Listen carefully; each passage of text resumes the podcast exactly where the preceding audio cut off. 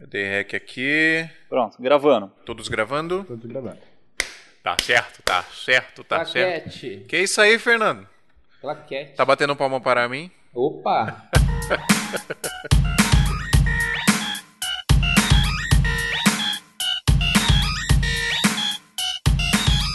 Salve, salve, seguidores da nossa querida Santinha! Bem-vindos a mais um episódio do Santa Mãe do Iso Alto, seu podcast de audiovisual. Eu sou o Fio Rocha e hoje nós vamos falar dos doidos que compram muito equipamento e dos doidos que não compram nenhum equipamento. Quem é quem? Eu Onde sou doido que não compra nada. Onde vivem? e nós estamos aqui com a presença ilustre de um cara que gravou com a gente lá nos primórdios do Santa Mãe do Iso Alto. Está retornando aqui porque... Daniel, a gente tenta chamar você, você não vem porque a sua agenda é muito lotada, não é verdade? Mentira, vocês ficaram famosos, viraram estrelas e aí ficam menosprezando os outros, cara. Nunca mais me chamaram. Daniel é youtuber, filho. Já era. Já era. Pois é, o Vida- Podcaster famosão também, aí. cara. Tô acompanhando o podcast dele É agora. mesmo, você fez um podcast, né, mano? É, na realidade, é um, a gente tá criando ali um aproveitamento das lives. A gente faz lives diárias aqui de segunda a sexta-feira no, no meu Instagram, falando de audiovisual, de, de assuntos relacionados Legal. ao audiovisual, sempre com um tema diferente. E aí o que que acontece? Sempre vem um pra dizer, ah, eu não consegui assistir, blá blá blá, porque por, por mais que fique 24 horas ali no, no Instagram, passou as 24 horas, o cara não assistiu, perdeu.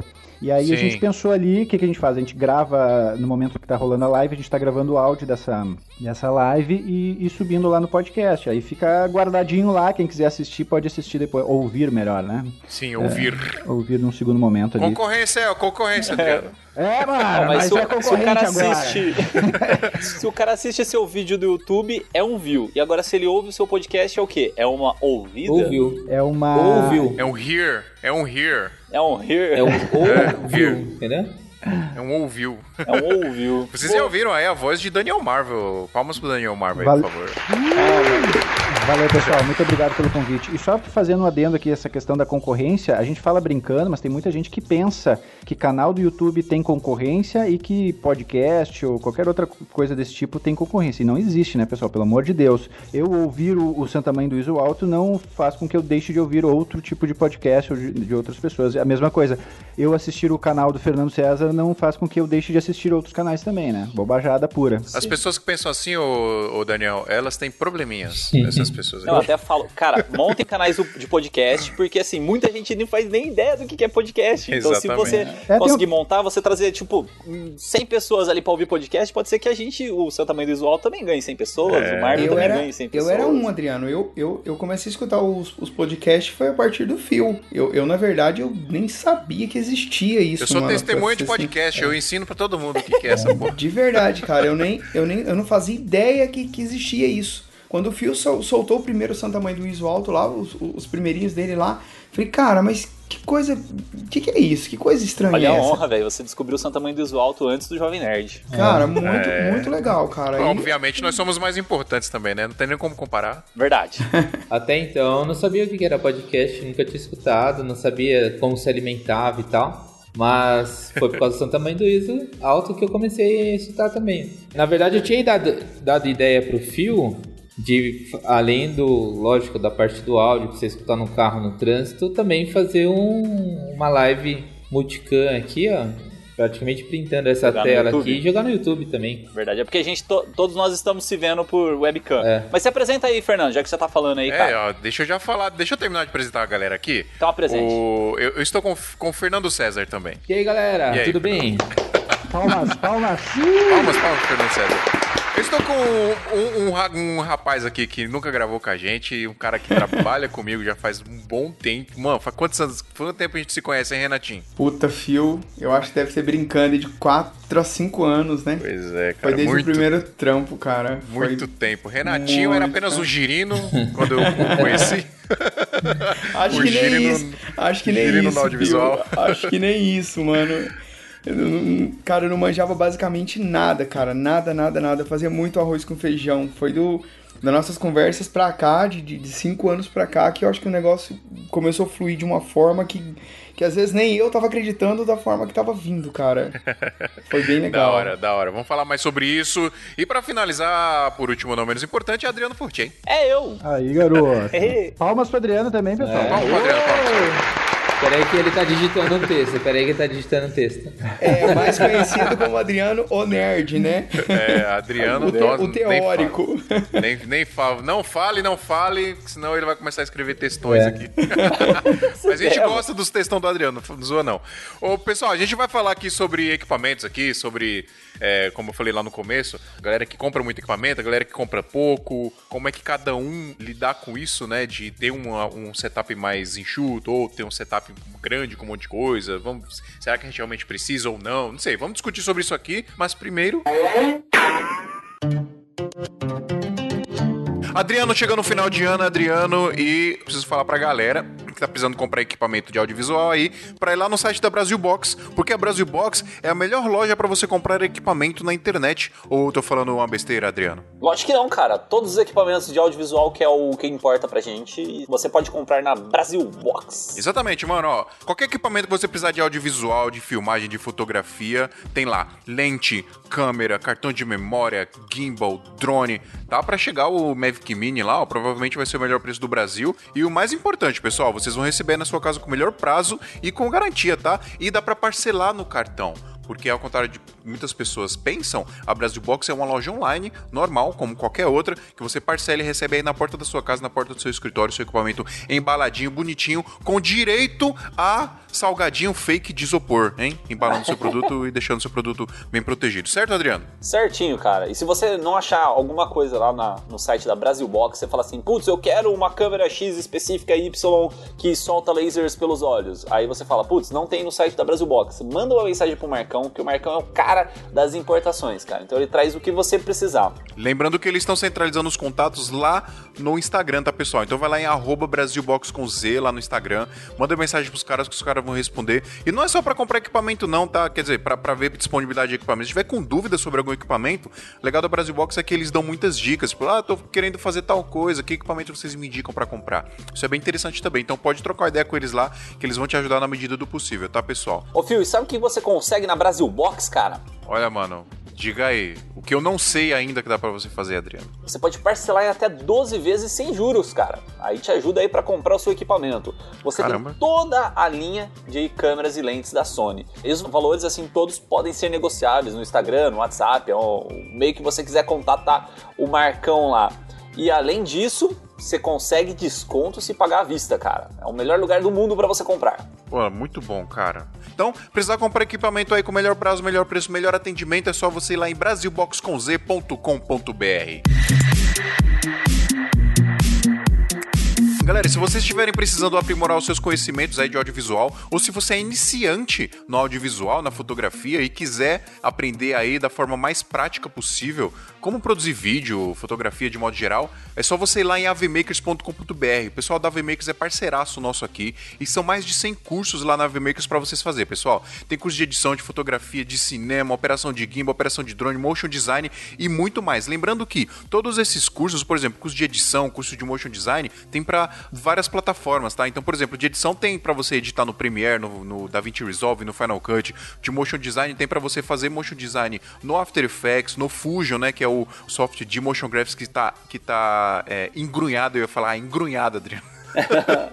que tá dentro do DaVinci Resolve, né? Então isso é muito legal. Se você quer fazer todo o seu workflow dentro do DaVinci Resolve, precisa aprender a fazer motion graphics direto com Fusion, que já tá tudo junto e misturado lá. Então, pessoal, tem mais de 100 cursos para vocês fazerem. Lembrando que tem todo o suporte dos professores, você tira dúvidas direto com os professores. Tem material para você fazer exercícios práticos e tem toda a documentação lá, por exemplo, para você ter um modelo de contrato, planilha, templates para você usar nos seus trabalhos. É muito material pelo preço de uma assinatura, tá, pessoal? Você vai pagar a assinatura aí em 12 vezes mensalmente e é tipo Netflix, você tem acesso a absolutamente todo o conteúdo que tem lá na AV Makers para você, tá? E o melhor de tudo, de R$ 97,00 por mês, usando o nosso desconto, o AV-SMIA40, você vai pagar 12 de R$ 57,00 por mês, pessoal. É praticamente metade do preço para você ter absolutamente todo o conteúdo lá da AV-Makers, tá, pessoal? Então, não perca tempo, vai lá em santamanhodosalto.com.br, vê lá o link do site, que é avmakers.com.br, e coloca o seu cupom AV-SMIA40 no ato lá da assinatura, que você vai receber o seu desconto. Certo, Adriano? Certinho. É isso aí, pessoal. Qualquer dúvida, chama nós. Qualquer dúvida, chama os caras lá da AV Makers que tá tudo certo. E se você não quiser acompanhar a leitura de e-mails que nós vamos fazer agora, é só você pular para o número que vai ouvir neste exato momento. 20 minutos e 28 segundos.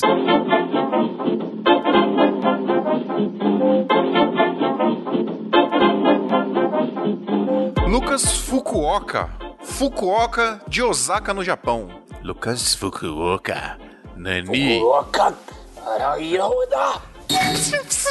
Bota os barulhos do, do Cavaleiro Zodíaco. Eu tava pensando meio Naruto, assim. Pode ser também, pode ser também. Naruto é da hora. o que que ele faz no audiovisual? Ele é aprendiz. Bom dia, boa tarde, boa noite. Este não é meu primeiro e-mail, entendedores entenderão. Nós não é Jovem Nerd, não. Nós é melhor. Nós é melhor e maior. Quem é Jovem Nerd perto do Smia ou, ou Lucas Fukuoka? é bom, aqui pra gente é bom, boa tarde, então pra você provavelmente tá amanhecendo o dia, né ou não? Mas e se a Não pessoa sei. estiver ouvindo de madrugada? E agora? É boa madrugada? Adriano, pare de respirar. Pare de respirar, Adriano. Eu vou morrer. Se você respirar, morre uma pessoa no Japão. Meu Deus, Já cara. dizia o Chaves. Que humor negro tem no Chaves, eu não sabia disso. Recentemente fiz meu primeiro vídeo teste usando o S-Log3 na minha A73. Este vídeo ele mandou aqui. Gostaria de perguntar aos usuários da Sony o que vocês usam, S-Log, S-Log2 ou S-Log3, como setar a câmera, fotometrar mais um, menos um e etc. Vamos ver o vídeo dele aqui, ó. Deixa eu abrir o vídeo dele aqui. Ó, um ovo. Ele quebrando um ovo. Ó, cê é louco, hein? Ele, ele tá fazendo aquele bagulho daquele vídeo lá que o cara faz a mina cortando uns tomates, Adriano, você viu? Ah, pode crer que a câmera vai seguir a, a mão da pessoa. É, eu acho da esse hora. vídeo.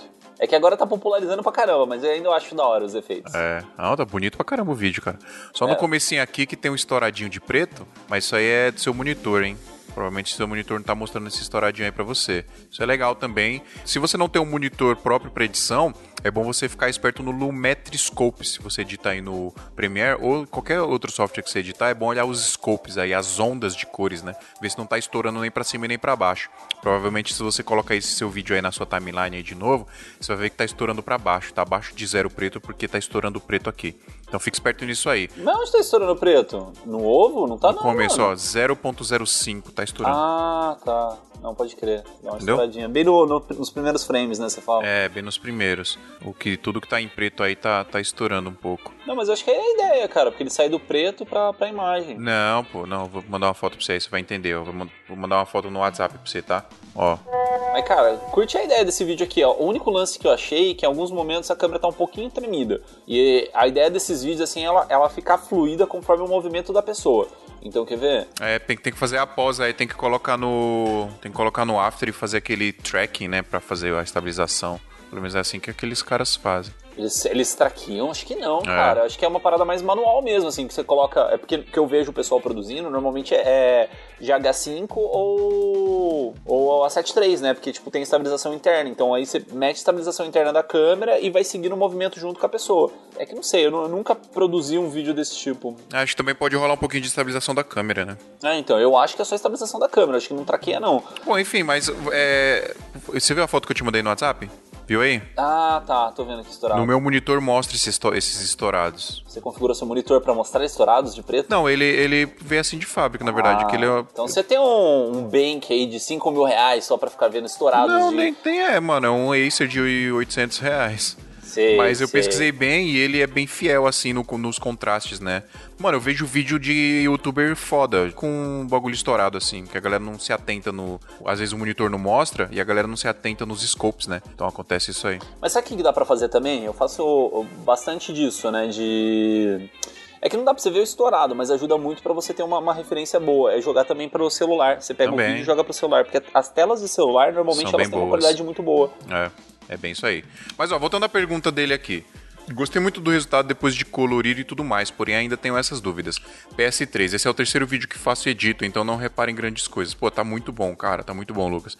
Desde já agradeço. Cara, a cor tá bem bonita do seu vídeo. Sobre S-Log aí, eu prefiro usar o S-Log 2. Não sei se é porque ele é melhor ou não que o S-Log 3, mas eu sempre usei desde a primeira vez que eu filmei com a Sony, que era uma Sony A7S2 alugada ainda, mas eu já usei o o S-Log 2. E assim, uma opinião pessoal minha, tá? Eu não gosto de seguir aquele bagulho do mais um, menos um, que a galera fala, ah, você tem que sempre filmar a mais dois, sei lá, pra, pra filmar com exposição um pouco mais acima, para depois você ajustar na pós. Eu prefiro não fazer isso, tá? Eu prefiro setar no olho mesmo. É, eu não olho esse mais um e menos um aí, não. Só para explicar pra galera que não tá entendendo esse mais um, menos um, é porque na a câmera ela tem o, o guia de fotometria dela, né? A exposição, quanto que ela tá entrando de luz. E esse guiazinho, ele vai mostrar o zero, que é a tarja do meio. Quando ele vai para o menos 2, por exemplo, ou menos 1, um, menos 2, menos 3, ele está ficando escuro a imagem. Agora, se ele vai subindo para mais 1, um, mais 2, mais 3, mais 4, ele está ficando muito clara a imagem. Quer dizer, se ele está ficando muito claro, você está perdendo os brancos da imagem, está queimando os brancos. Se está ficando muito escuro, você está queimando os pretos, está perdendo é, a informação da, da imagem. O S-Log, ele comprime isso, né? Então ele consegue, tipo, o, que seria, o branco ele vira mais acinzentado e o preto também fica mais acinzentado. Então eles sempre ficam mais na, na faixa do meio. Então a galera indica para que você sempre filme mais dois, né? O, a exposição no S-Log, para que ele é, consiga tirar melhor proveito da câmera. Mas não sei, assim, na, na, no meu uso, você deixando assim no zero ou indo mais pelo olho né, mesmo, né? Porque às vezes a fotometria da, da câmera te engana, né? Porque tem aquelas formas lá da, da câmera de medir fotometria, se é ponto central, se é matricial, Exatamente. se é no, a tela toda, não sei o que, então isso pode te enganar. Não, e outra, você tá confiando uma parada ali muito dinâmica, que é a luz, né? A forma que a câmera tá lendo a luz, você tá confiando, tipo, 100% no software da câmera, né? Sim. Eu não confio muito. E outra, também tem a sua, seu, a sua liberdade criativa, né? Você fala, ah, filma com mais um. E se você quiser um, um take com mais sombra, se você quiser um take mais escuro, você não vai filmar com a exposição acima do zero, né? Então, você tem que praticar muito, porque monitor, os monitores das câmeras, principalmente da Sony, eles são bem ruinzinhos, assim, eles não são muito confiáveis. Então você tem que praticar o seu olho para o que você vê na tela, você já saber mais ou menos como que vai ficar na pós lá no seu monitor.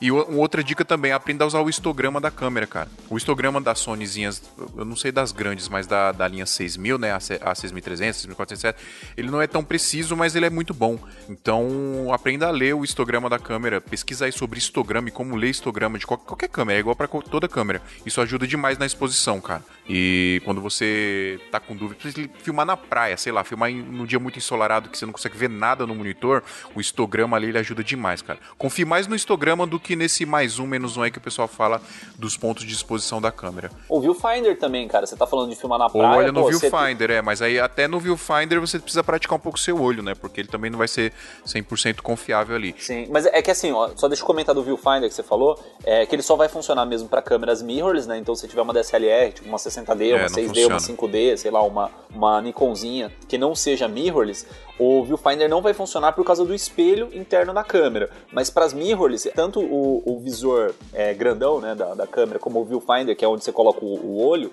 é, eles funcionam simultaneamente. Só que qual que é a vantagem de você usar o viewfinder? É que não vai ter luz incidindo nele, seu olho vai meio que cobrir toda a área. Sabe quando você entra embaixo da câmera, assim, coloca aquela, aquele pano preto em cima da sua cabeça para não ter luz entrando no, no é. meio? Mesma lógica do viewfinder, ele vai cobrir isso aí e vai evitar que as luzes externas afetem na sua visão sobre o monitor.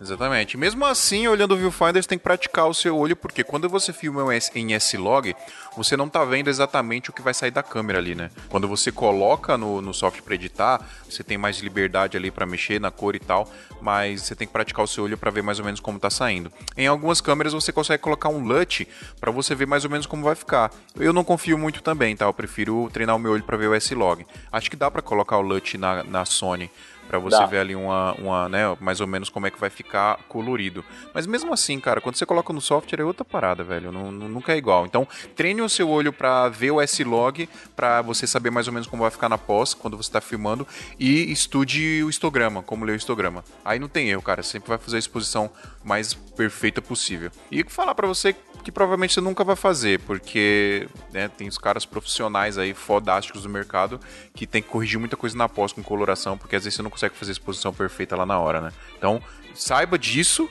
mas procure sempre a perfeição, né? Porque quanto mais próximo da perfeição a gente tiver, melhor. E não esquece que S-Log dá ruído. Tá, isso é, é, padrão, assim, eu fiz uma pancada de teste para ver isso aí, como ele comprime muito a, as faixas de, de, de, RGB, né, que, que entra na câmera, então na hora que você descomprime elas, vai dar ruído. Então é uma coisa que você tem que aceitar. É, no próprio, no, no próprio vídeo aqui dele tem um ruidinho, né? Mas aí vai É. de gosto, né? Eu particularmente não ligo muito pro ruído que o S-Log dá, não. Não sei que Exato. seja nada exagerado, né? Mas aí é muito de gosto. Certo, Adriano? Certinho, mano. Então é isso, mano. Partiu pauta. Um abraço aí pro Lucas lá. Abraço pro pessoal do Japão aí. Japão! Posso sentir o perigo e o caos. Tá, tá, tá. Inadinagara Vai me amedrontar. Voar mil lugares. Imaginação me dá forças pra voar. Sonhos desejamos alcançar. Serão o de maior que você já tem. Liberdade é correr pelo céu, sempre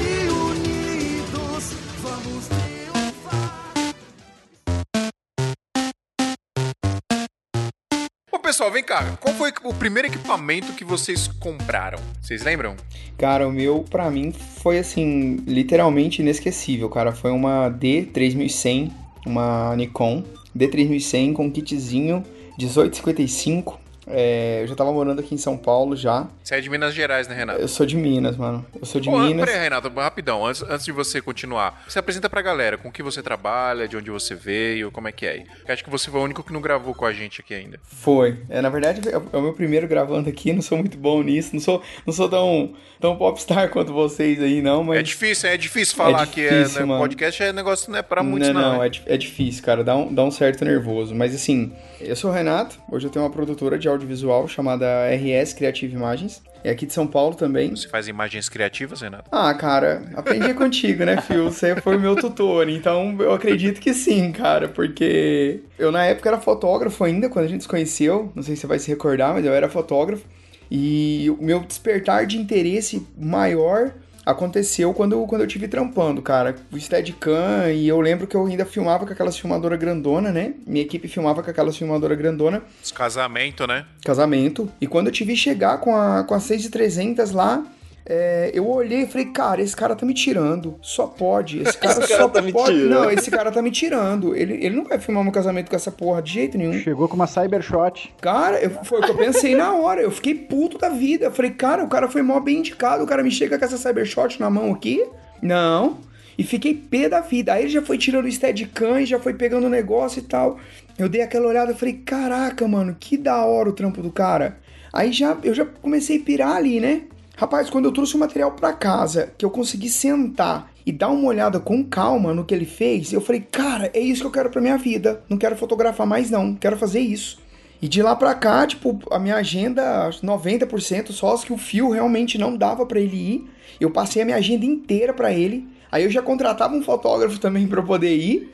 Só pra mim. Você lembra, Fio? Lembro. Só pra mim ficar olhando o fio trabalhar. Eu olhava ele trabalhar e falei, caraca, eu preciso aprender isso. Aí eu lembro que eu já fui, já troquei minha filmadora, tipo, coisa de, de um mês. Eu já vendi minha filmadora grande, já comprei uma, acho que foi uma A6000 na época. Foi. Comprei uma E A6000. eu falei pra você não comprar aquela porra lá. Foi. Você comprou.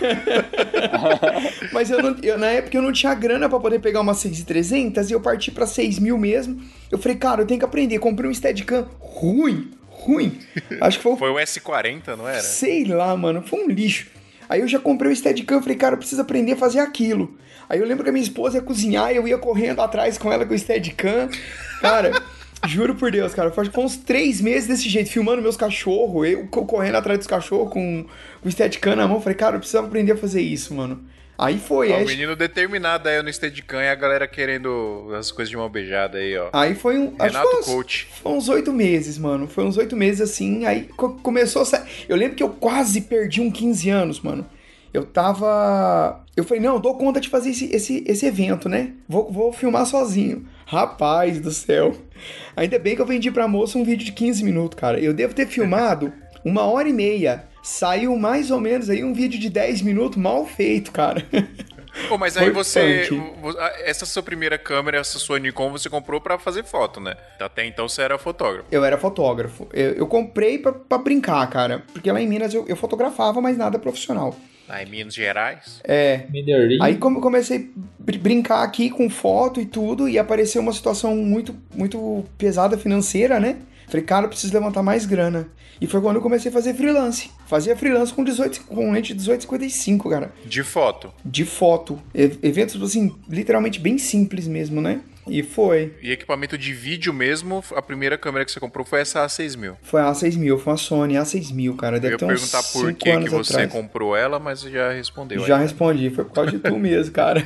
Você lembra, Fernando, quando foi o primeiro equipamento que você comprou? Qual foi? Eu trabalhava numa editora, eu fazia parte gráfica, assim, capa de livro e tal. E aí eu tive contato lá dentro, isso foi em 2002.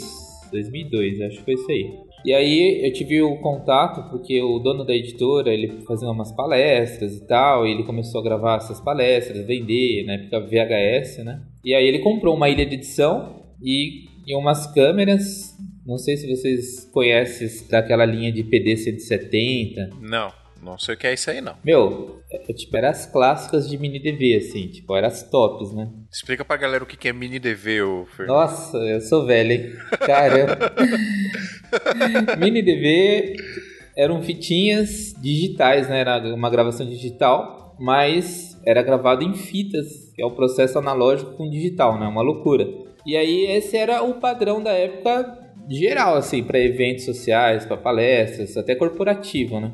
Veio um pouquinho depois, o Mini DV veio um pouquinho depois do Betacam, que é o que era usado até pouco tempo atrás era na Globo, né? Migrou agora, não, não tem tanto tempo assim quanto teve a migração Sério? para digital, é. É, Era um negócio bem analógico, assim. Eu trabalhei um tempinho fazendo programa para Rede TV e o esqueminha lá era só Betacam. Eu tinha que converter tudo para beta e mandar um mototáxi lá levar e já era. Mas então, aí é, eu saí dessa editora, trabalhei um, um tempo lá, saí de lá e montei minha produtora com um computador, um PC que eu montei na época e uma Sony, eu acho que chama HMC40, não, H, HC40. É aquela que tem um bagulhinho que você encaixa a mão dentro assim, aí ela, você segura ela assim. É, exato. Essa aí, quando meu pai filmava lá em Minas, meu pai era cinegrafista, né? Sim, Quando meu pai filmava, eu já tentei filmar com uma dessa daí já, cara. é. A, minhas imagens ficam uma merda. Era, tipo assim, não era profissional, mas era uma câmera que fazia aquele processo de converter o analógico, que era é, a fitinha, por exemplo, um VHS para DVD. Então você passava por dentro dela, ela tinha como se fosse uma plaquinha externa, era um negocinho meio estranho. E eu comecei com ela, de lá eu fui. A primeira câmera profissional mesmo que eu acabei comprando foi uma Panasonic X100B. X é, alguma, ah, os nomes agora é muito confuso, mas eu tenho um histórico disso aí no canal lá. Que aí já era uma câmera na pegada de hoje, dessas câmeras assim, acessíveis, tops da época, né? Fiquei um tempo com ela e depois fui fazendo essas pequenas evoluções. Upgrades, upgrades. Você lembra, Marvel, quando foi, qual foi o primeiro equipamento que você comprou? Cara, minha primeira câmera foi uma mini DV, cara, da, da JVC, eu acho que era, mas era uma câmera amadora, dessas que a gente usa pra filmar as férias, assim. O hoje, JVC era a marca na, na, sei Sim. lá, começo dos anos 2000, né? Eu lembro que eu trabalhava. É, bem, foi bem nessa época, início dos anos 2000. Eu comprei essa câmera, não, não trabalhava com audiovisual, né? Eu era mó perdidão, assim, né? Fazia. Não tinha uma profissão ainda, fazia o que pintava, assim. E aí eu me lembro que eu juntei uma grana, trabalhava no posto de gasolina, juntei uma grana, porque eu tinha uma filha pequena. E eu falei, ah, quero fazer uns vídeos da, da guria e tal. E aí juntei uma grana e comprei lá várias prestecas lá e. E comprei essa JVC, e, foi, e, e ela que me ensinou, co- com ela que eu fui aprender a como é que eu fazia pra editar, como é que eu fazia pra passar pra um DVD, aquelas imagens, porque a família queria ver as imagens da minha filha, não sei o quê. E aí que eu fui me interessar por edição, por produção de vídeo, assim, mas foi uma mini DV JVC, é bem, aquelas pequenininhas assim que encaixa na mão mesmo. Mas você comprou mais pra amador mesmo, não Mais foi? pra amador, não, não, eu não tinha nem pretensões de trabalhar com vídeo. Foi a partir dela que eu comecei a me apaixonar pela produção de vídeo. Legal. Eu acho que a primeira câmera, é, para quem hoje trabalha com isso, eu acho que assim, é impossível esquecer, né, cara? Não, não tem. Eu, eu acredito que não deve ter um filmmaker ou algum fotógrafo que fala, ah, não lembro da minha primeira câmera. Eu acho bem difícil, né, cara? Não tem como. Porque Eu acho que não tem mesmo como não, cara. é um, é um marco, né, cara? É um, é um início É assim. história, né? Profissional ou, ou amador, sei lá, quem, quem quer que seja. Mas assim, é, é um início muito gostoso, cara, muito bacana. Eu, acho- eu acho que marca bastante, né? Eu, essa D3100 minha, ela tá até aqui comigo aqui. Eu- é, é uma câmera que eu não vendo, assim, cara, não tem preço pra mim ela. Não vendo. Eu tenho, ó, pra você ter uma ideia, eu tenho a caixa dela aqui, manual, tenho tudo. Tudo, tudo, tudo. Não vendo, mano. Daqui a pouco você vende no museu, vai ganhar um dinheiro. Lembra, lembra uma vez, Phil, que tu falou da sua T3i? Sim, eu vou falar dela aqui. Você falou que ia colocar ela num- numa, numa, numa caixa de vidro pra deixar de, de relíquia? Sim, É sim. o que eu vou fazer com a minha D3100, mano. Você lembra a sua, Adriano? Qual foi? Minha primeira câmera foi uma Fujifilm HS10. É que essa câmera, assim, tipo, ela é- é- sei lá, acho que quase ninguém teve ela, não sei, não conheço ninguém que teve. Você é o pai, então. Só você teve o É o bagulho. diferentão, é o diferentão. É, diferente, então. É, não, ah, cocô pra vocês. é, mas é uma câmera legal, assim, é que a- as lentes dela não são intercambiáveis, né? Tipo, é lente fixa na, na câmera, mas ela não tem aquela cara de cybershot, assim, ela já tem uma cara mais de DSLR. E apesar dela ser mirrorless para da época, né? Sei lá, era maluco, mas assim, era, era bem legal, assim, eu comprei lá em 2011, 2012 mais ou menos, 2012, que eu tava fazendo faculdade. Eu falei, pô, preciso de uma câmera tal, né? Acabei pegando ela. E cara, era uma câmerazinha legal, assim, ela era a lente dela, né, por, por ser fixa, ela era 3556, 3556, só que o zoom dela era 18200, 18300, cara. Era muito grande assim o, o range de, de zoom dessa lente. Aí eu adorava, assim, tipo, fazia até foto de lua, sabe? Quando os caras fazem aquelas fotos da lua, assim. Aí eu me divertia pra caramba. A resolução devia ser aquela beleza, né, Adriano? Não, não era ruim não, cara. Acho que era 10 megapixels a câmera. E aí eu peguei essa câmera, tipo, essa HS10, né? Aí todo mundo na faculdade com câmera intercambiável, né? Sei lá, Canon, Nikon e tal. Acabei vendendo ela e comprei a, a 60D que eu usei basicamente até ano passado, assim, em todos os eventos. Guerreirona, 60D clássica. Cara, 60D é um canhão, mano. Eu preciso fazer um, um teste nela, assim, pra ver quantos cliques ela tem. É que como eu faço vídeo, não deve ter muito clique, né? Mas, cara, assim, guerreirona, assim, a, a 60D, né? E depois que veio o Magic Lantern lá, que eu coloquei nela, ganhou uma vida útil de mais uns 3, 4 anos ainda. A primeira câmera que eu peguei na minha mão foi uma JVC, mano. De um tio meu. A gente sempre tem o tio rico na família, né? Aquele cara que vai nas festas, leva os bagulho top. E fica se amostrando. Exato, Se fica se amostra. amostrando. e ele levava, mano, e eu era maluco. Toda vez que ele ia, eu pegava nessa câmera e eu ficava filmando as paradas. E é engraçado, eu lembro vagamente de eu tentando fazer uns bagulho diferentes, tá ligado? Fazer uns take meio de cantinho assim, meio de ladinho, sei lá. Não, tipo, nunca pass... não passava pela minha cabeça eu trabalhar com isso. Nem ferrando, eu era muito moleque. Mas a primeira câmera que eu comprei na minha vida, eu já contei essa história aqui, foi a T3i. Eu comprei usadinha no Mercado Livre. Eu lembro que eu paguei 1.300 reais parcelado, acho que em 10 vezes na época, no Mercado Livre. Eu paguei quase 2 mil reais por causa dos juros do Mercado Livre.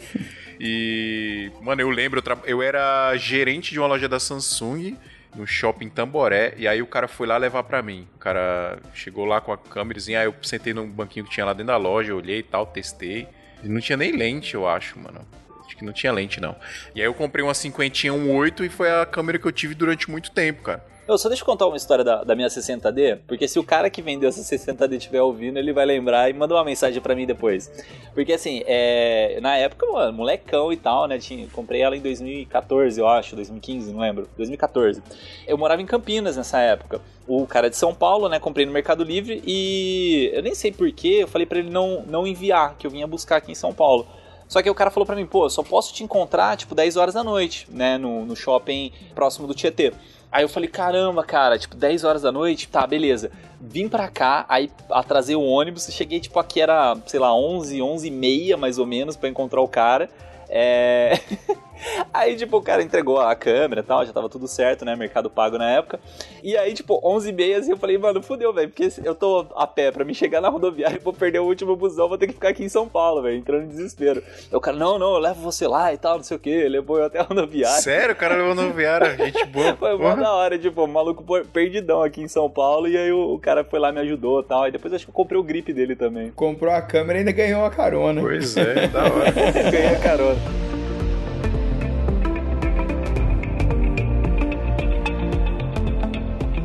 Agora deixa eu perguntar uma parada pra vocês. Upgrade, por exemplo, eu comprei a T3i, aí eu tinha cinquentinha, comprei um cartãozinho lá da Sony, lá, acho que era 32 GB, se eu não me engano. E aí depois eu comprei uma 1020 da, da Sigma, pra ter uma lente grande angular, né?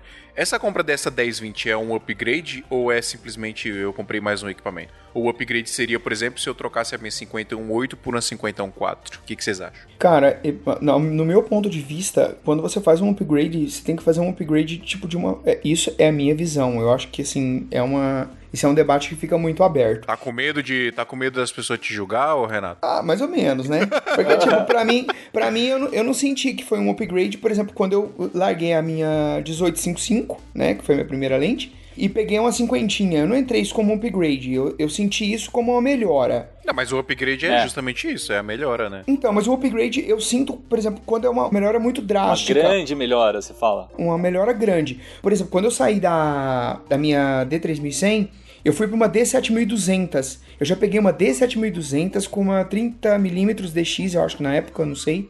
Com uma 35mm da, da Nikon. Então, assim, foi basicamente o dobro do, do, do valor do que eu tinha. O dobro não, acho que foi quase três vezes o valor do que eu tinha investido na época. Então, assim, eu vejo o upgrade quando você dá um salto, assim, um pouco maior do que você já faz. Porque, assim, dá uma. Igual, por exemplo, na, na minha 1855, deu uma melhora nas fotos com a cinquentinha? Sim, óbvio, isso é fato.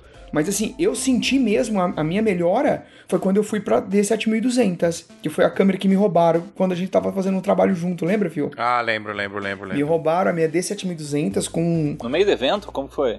Foi, eu e o Fio, a gente foi gravar um show em Franco da Rocha e levaram minha mochila inteira, mano. Me levaram minha mochila com H4 Pro. É, tinha, te deix... é, reservaram meio que um, um quiosquezinho lá pra gente, mas não tinha ninguém olhando, né? E a gente tirou as mochilas lá, quando eu fui lá ver, não tava mais. Aí Caramba. levaram a minha mochila com uma 18105 da Sony, uma D7200, uma Vic Air, um H4 Pro, uma 2470, uma pá de bateria. Acho que foi por isso que me deu trauma que eu comprei tanta bateria.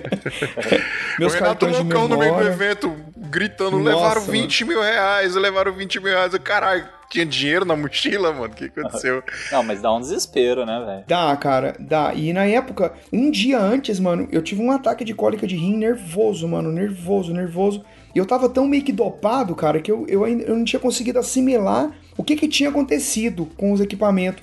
Quando eu fui ver, eu falei, caraca, eu não tenho seguro, mano. E na época foi na semana do meu casamento, né? O seguro venceu, eu falei, ah, não vou fazer seguro não, mano, porque não dá. Ia ficar muito caro as, as coisas, né? Não vou pôr seguro não. Então, assim, fica a dica aí, cara. Você precisa do seguro é quando a merda acontece. tipo, ah, sempre, nunca né? aconteceu nada. Então, ótimo, perfeito. Ah, ano que vem vou pagar porque esse ano nunca aconteceu nada. Pague. Pague, porque eu, eu sempre paguei seguro dos meus equipamentos. O ano que foi do meu, no meu casamento, que eu tava tendo muito gasto, falei, não vou pagar. Foi o ano que me roubaram. Que zicou. E quando você foi pra Sony? Foi, foi Como que foi? Cara, eu, eu fui pra Sony logo depois que eu. Que eu... Depois de ouvir o episódio, você ainda não. você ainda não saiu da Canon Videomaker. Foi, eu, tava, eu tava com a 7200, eu não queria vender a 7200 de forma alguma pra poder ir pra Sony. Aí eu- foi, foi quando eu consegui vender muito bem a, a A6000. Eu vendi a A6000 e quando eu fui pegar a minha 6500, eu, eu chamei o Phil, a minha 6300, que foi a minha primeira Sony. Eu chamei o Phil pra ir comigo. Foi o Phil e o Dan. Não sei se você lembra, Phil. Lembro. Tem uma, uma frase clássica desse dia que eu ainda vou fazer uma camiseta, velho, dessa frase aqui do Esmia. Eu já até Que sei o, que, o Renato, que é. o Renato, a gente foi lá na Paulista, o Renato ficou chorando com as chinesas lá, mano, mas faz mais barato, faz mais barato, mano, mas o Renato tava muito chato, chorando. Aí teve uma hora que a, que a chinesa olhou pra ele assim e falou: Você tem dinheiro ou você compra? Não tem dinheiro, não compra. Foi, foi clássico, mano. Eu, aí, assim...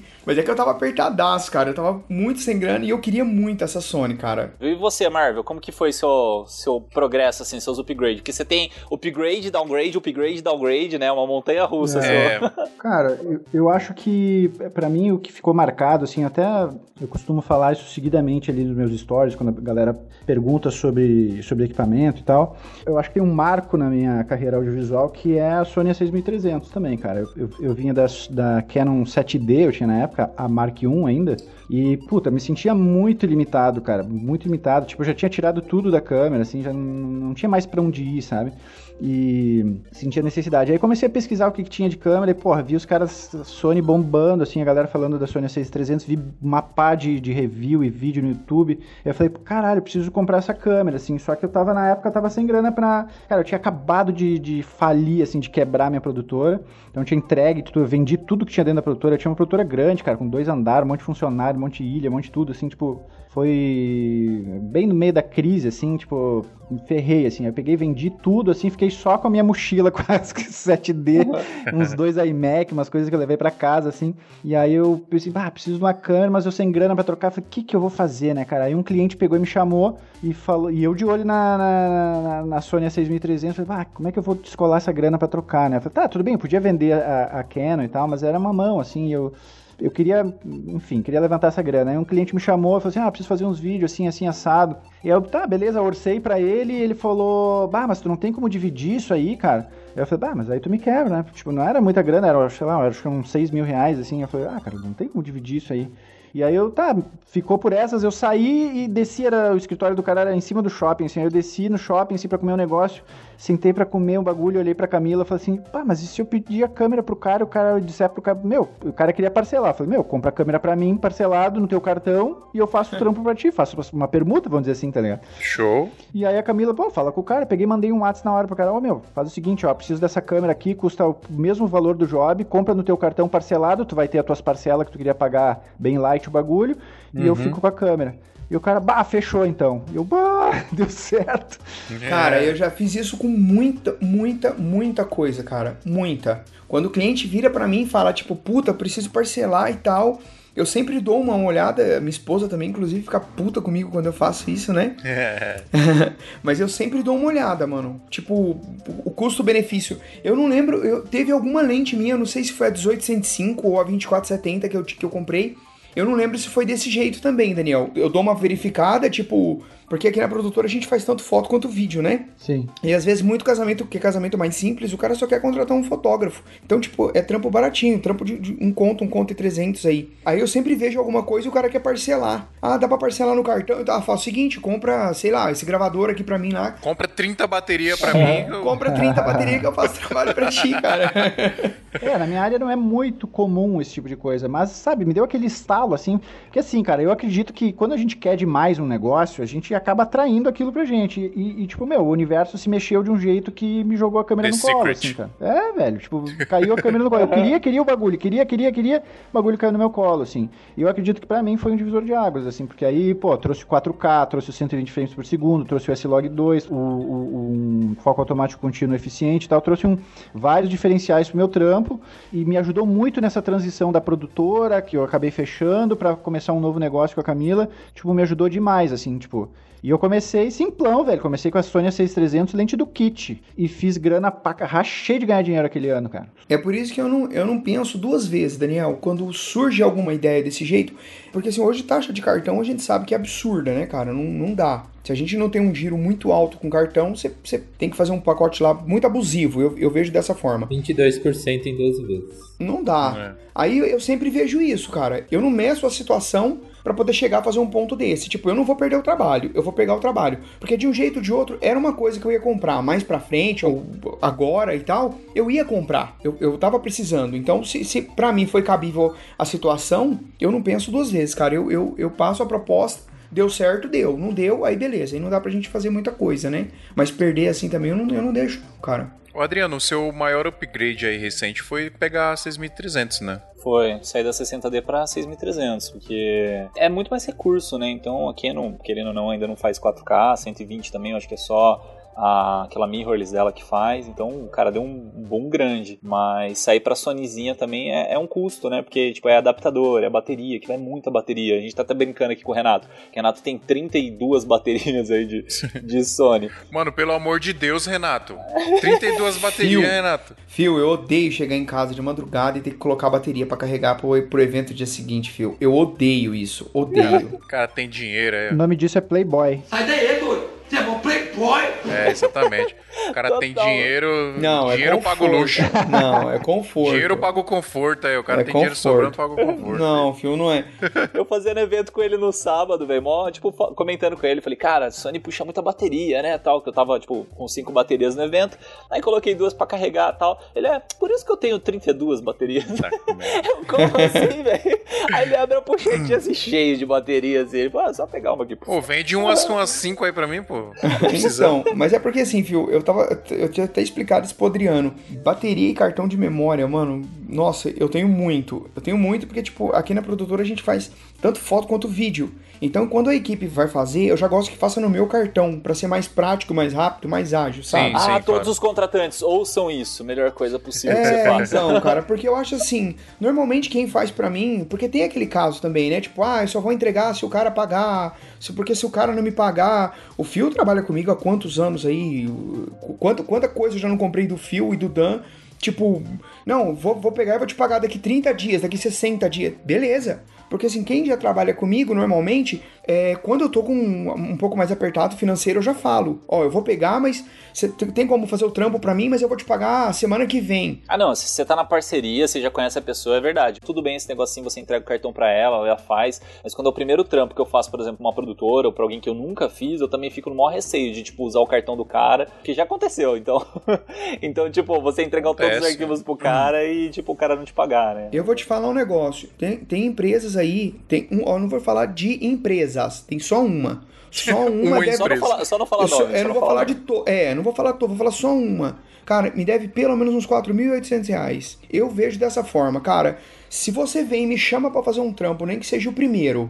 Se pra você cobrir um, um- um valor de um freelance meu, vamos, vamos colocar uma média aí de 500 reais, que é mais ou menos a média que o pessoal paga hoje. Aqui em São Paulo, só pra. aqui em São Paulo. entender. Isso, aqui em São Paulo, mais ou menos uns 500 reais. Se você me contrata por 500 reais e não me paga, se pra você vale a pena não me pagar e se queimar com um profissional, cara, eu, eu vou te falar um negócio. Eu acho um dinheiro muito baixo pra me saber quem a pessoa é. Hoje, por exemplo, se tem produtoras que viram pra mim e falam assim: ah, é um trampo grande, não sei o que, é a empresa X. Não, eu não vou, porque eles não pagam. Eles não, eles não cumprem o que eles falam. Ah, Mas esses caras não tá nem aí pra nada, não. Esses caras aí, os caras que não.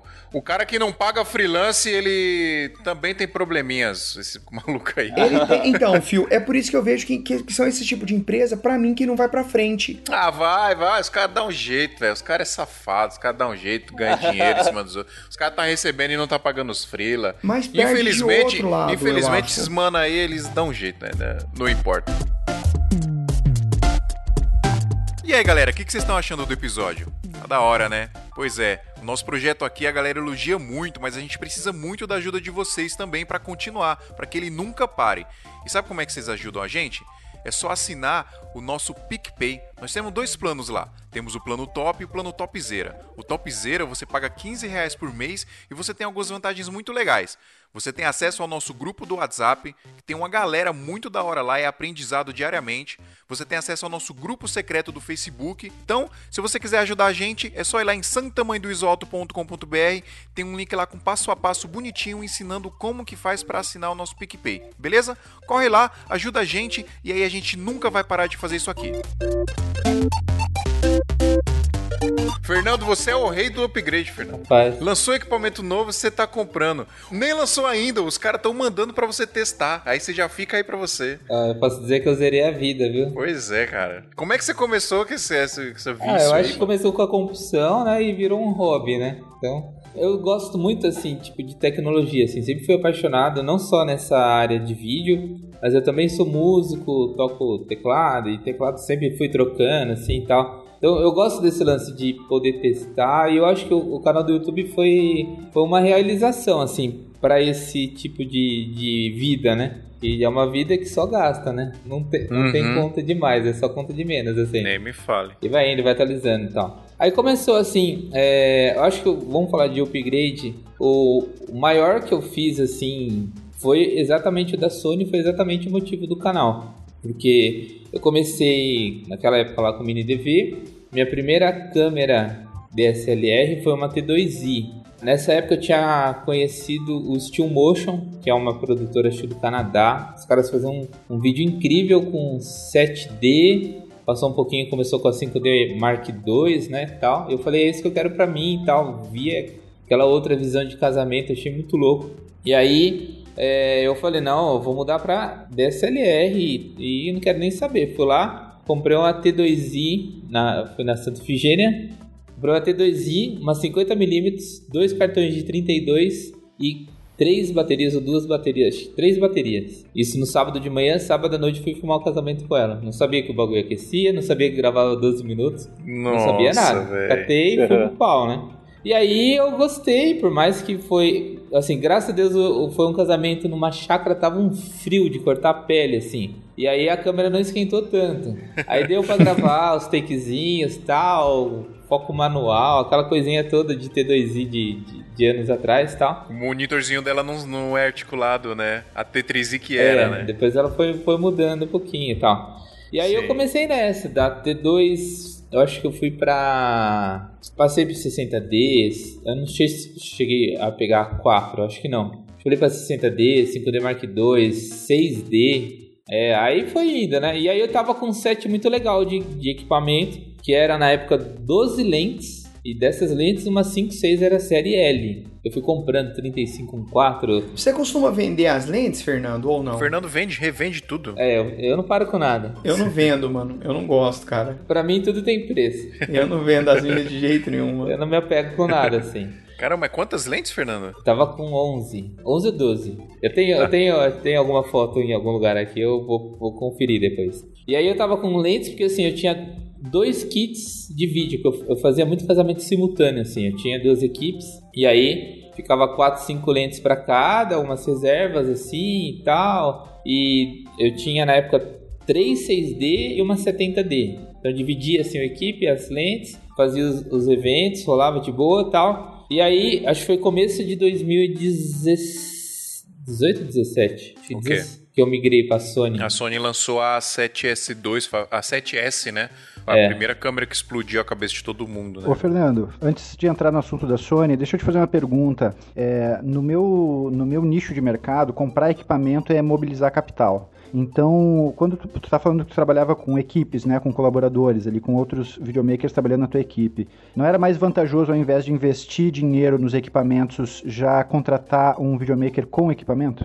Então, na época, é, hoje eu já até parei de fazer evento simultâneo e tal, é, mas assim, na época eu não gostava de trabalhar com freelance. Eu tinha a minha equipe. É, então, assim. Contratado PG é, CN, como fala, CLT mesmo, né? Não, não, era, era freelance, mas era uma equipe fechada, assim. Era um freelance É. fixo, vai. fixo. Porque assim, é, eu, eu sempre tentei imprimir a minha assinatura no vídeo, assim, do estilo que eu gosto, da pegada do que filmar e tal. E aí, é, quando eu realmente precisava de chamar alguém de fora, um amigo, sei lá, tal, sempre saía alguma coisa muito diferente do que a gente já estava acostumado a, a filmar. Assim, eu tinha tipo um pré-roteiro pro evento, lógico que no evento acaba mudando muita coisa, mas eu tinha esse esqueminha assim, ó, de fazer do meu jeito e eu gostava da minha qualidade. Então eu sempre preferi ter os equipamentos para não ter aquela surpresa também, porque dependendo assim, tipo, é, da pessoa não cuida muito bem do equipamento assim. Eu conheço várias pessoas que usam equipamento como equipamento, assim. Eu uso o equipamento como um xodó, assim, também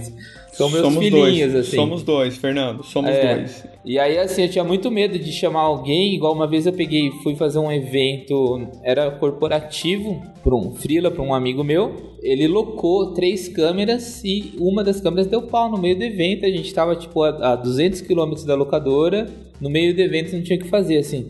Eu tinha muito medo de acontecer isso, assim, pegando alguém, um equipamento que eu não conhecia. Então eu sempre preferi ter os equipamentos, ser tudo meu, e eu contratava só mão de obra, assim, não, não curtia muito terceirizar também essa parte de equipamento. Assim, Até hoje, assim, não- é muito difícil alugar equipamento, eu não, eu não gosto. A pergunta foi direcionada pro Fernando aí, mas respondendo a, a, a- pergunta também, eu tenho basicamente a mesma visão. Até porque, por exemplo, se você gasta o X no equipamento, você nunca vai pagar o mesmo valor que você paga de- redondo de um num freelance. Eu, por exemplo, os meu- eu- normalmente eu tento, mais ou menos, né? Eu tento dividir é, o valor de um freela, mais ou menos, 500 reais. 500 conto eu, sempre tento dividir, metade equipamento, metade profissional. Então, tipo, as pessoas que trabalham comigo hoje, uma boa parte do que já faz trabalho pra mim, os equipamentos são todos meus Eu levo equipamento pra pessoa, a pessoa usa o meu equipamento, cartão, câmera, lente, é tudo meu. O valor sai para mim sai um pouco mais barato do freelance. E se você for calcular, depois de um período que você já pagou, depois vamos um exemplo aí, sei lá, um equipamento de 2 mil, você divide em 10, vai dar 10 de 200 reais. Depois desses 10 meses, você já começa a ter o lucro do equipamento, entendeu? Então o equipamento já, ele já se pagou e ainda consegue te dar um lucro a mais em cima disso, entendeu? Entendi, entendi, Fernando. Eu, eu prefiro. Não é que eu prefiro, eu não- tinha opção, né? De, sempre quando eu precisava contratar freelance assim de fora, é, sempre procurava já com equipamento mesmo. Tanto que já rolaram várias discussões nos grupos aí, tipo, ah, preciso de um freelance tal dia, tem que ser com Sony. Os caras, pô, mas por que Sony? Não não pode ser com É. Canon. Não, mas é que eu filmo com Sony, vai dar diferença. Vai não, as Canon é melhor. Aí começava a treta. aí, eu, aí eu nem ligava mais, falava, foda-se, não tem freelance nessa porra. Ô, Fio, mas isso, isso para mim é uma coisa que, assim, eu, eu até acho engraçado. Porque, assim, eu participo de alguns grupos e o pessoal sempre vira e, e- e faz isso. Ah, é freelance e tal. Exigência Sony. Beleza, até aí ok, compreendeu. Mas aí o cara vira pra você e, e fala: filma em 30, filma sem S-Log, é, filma paradinho no, no, no- no monopé.